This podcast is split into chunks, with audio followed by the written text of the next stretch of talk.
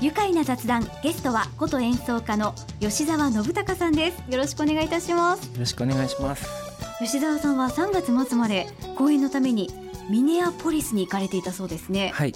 どんな公演だったんですか？とですねこれはあの邦楽ミュージカルというものであの、はい。宇都宮にあるドリーミングさんというミュージカルグループの方たちと、あと僕たち宇都宮ユース邦楽合奏団という宇都宮市で活動しているアンサンブルグループがありましてはいでそのグループとあとは市民芸術祭宇都宮市の市民芸術祭で公演をしたミュージカルがもともとなんですけれども、ええ。そのミュージカルがとても好評だったのであのそれを海外に持って行って日本の文化とかその楽器とかジャンルを超えて紹介しながら、まあ、ミュージカルっていう形を通してテーマが鶴の恩返しだったのであもう日本人だったら何誰でも知ってるストーリーですはね。い。日本昔はい話ですよ昔ね話、はい、でそういうのもこう伝えられるんじゃないかってことではい。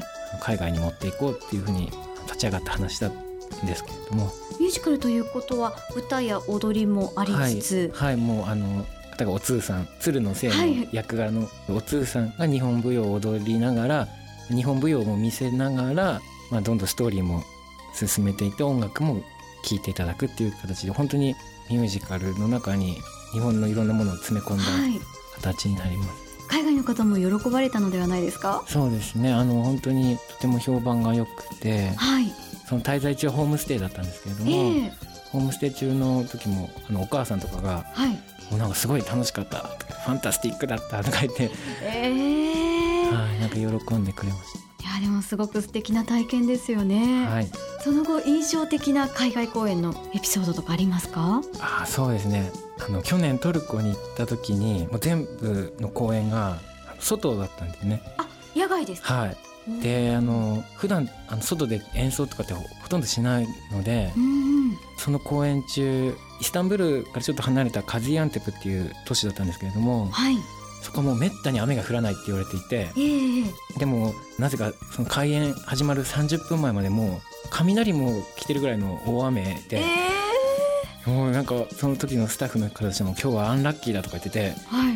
もうえこんな時に雨降っちゃうんだっていうぐらいすごいもうザーザー降りだったんですね、ええ。あれは本当に初めてでもうめったにない経験でした本当に。過 酷環境でしたよね。ですあのお客さんの反応とかはいかがでしたか？そうですね。あの割とこうそのトルコがはい。アジアとつながっていたりとかしてとても親日な国でもあったのではい。とてもみんな気さくで、はい、本当になんか友達っていう感じあの本当に接し方で聞きに来てくれた方たちとかも本当に声をかけてくれて外国とかに行っても特に思うんですけどやっはいぱりなんかこう音楽とか人と人のつながりっていうかコミュニケーションっていうかなんかなんていうんですかねちょっとわかんないですけど自分たちが知らなかったこともやっぱりその国の人たちと一緒に話したりとかはい。いろんなのを見聞きしたりとかして関心持ったりとかその国を身近に感じたりとかもできるのでへえじゃあこれからおことを通じて海外でどんな風にアピールしていきたいですか？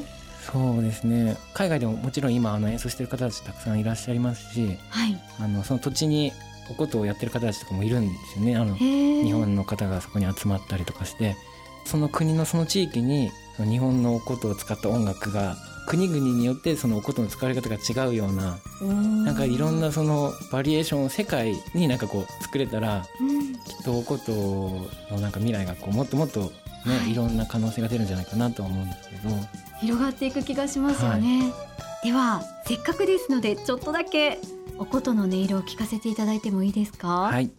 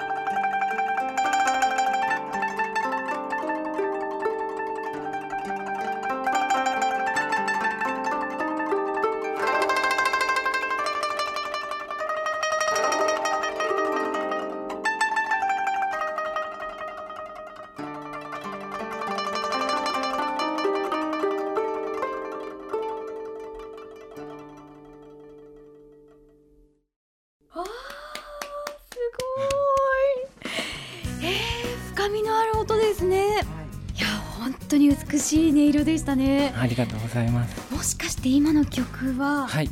あの日本伝統のはい。桜？はいそうですね。桜桜。こういう風に聞くとまた違ってはい。聞こえます、本当に素敵な音色でありがとう思わずうっとりしてしまいました。あのはい私本当に生でこんなに近くでお琴を見たのが初めてなんですけれども、触らせてもらったりって。あもうどうぞどうぞ全然。大丈夫ですか？はい大丈夫ですえこれを指につけるわけですはい、琴を演奏するときに右手のはい。親指と人差し指と中指にお爪あの琴詰めっていうのをしまして、はい。あでそれは逆でしてあ逆。あの自分の生えてる爪と反対方向にこの白いのが来るようにつけます。はい。はい。これをはい。つつけました。けまして。はい。でまずあの自分よりも遠い方から1の弦となってまして、はい。全部で13本あるので、弾く感じで、はい、おお 初めて触ったのにちゃんと音が出た、はい。すごい。じゃああの桜桜をはい。あのあれなのでこういうふうにおこれ弦の番号で言うと今はあの778って弾けば桜っていうふうになっていますので、じゃあやってみますね、はい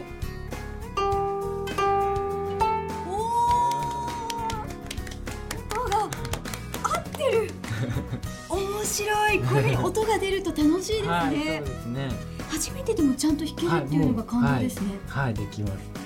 えあの教えたりされているんですか？そうです。僕あのお稽古場を持ったりとかはしていないので、はい。でもあの学校公演とかで子どもたちに授業ではい。教えたりとかはしたことがあるんですけれども、えー、はいお子さんでもできたり？はい、もう本当に子どもたちの方がこう割と柔軟ではい。何ですかねこう楽しんでえーやってくれるのでそれですぐにこうできるようになってしまったりとかして。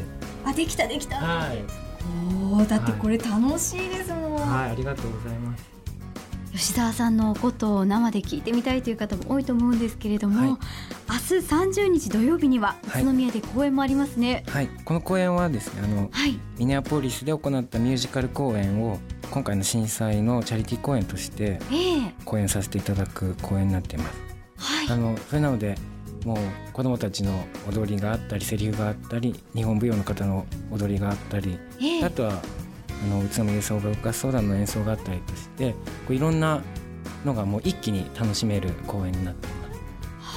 楽しみですね、はい。そして5月にもまた公演が控えているんですよね。今回初めてやるんですけれども、はい、はい、あの宇都宮にゆかりのある演奏者でコンサートをするんですけれども、こちらのタイトルが邦楽の街宇都宮、はい、はい。あのずうずうしい名前なんですけれどい、やいやどんどんどんどんアピールしていただきたいと思います、こちらはいつになりますか？と5月の7日の土曜日、えっと、2時から文化会館の小ホールではい。開演になります。はい、若い宇都宮ゆかりの奏者によるはい、邦楽器コンサート。はい、ぜひたくさんの方にお越しいただきたいですね、はい、よろしくお願いします。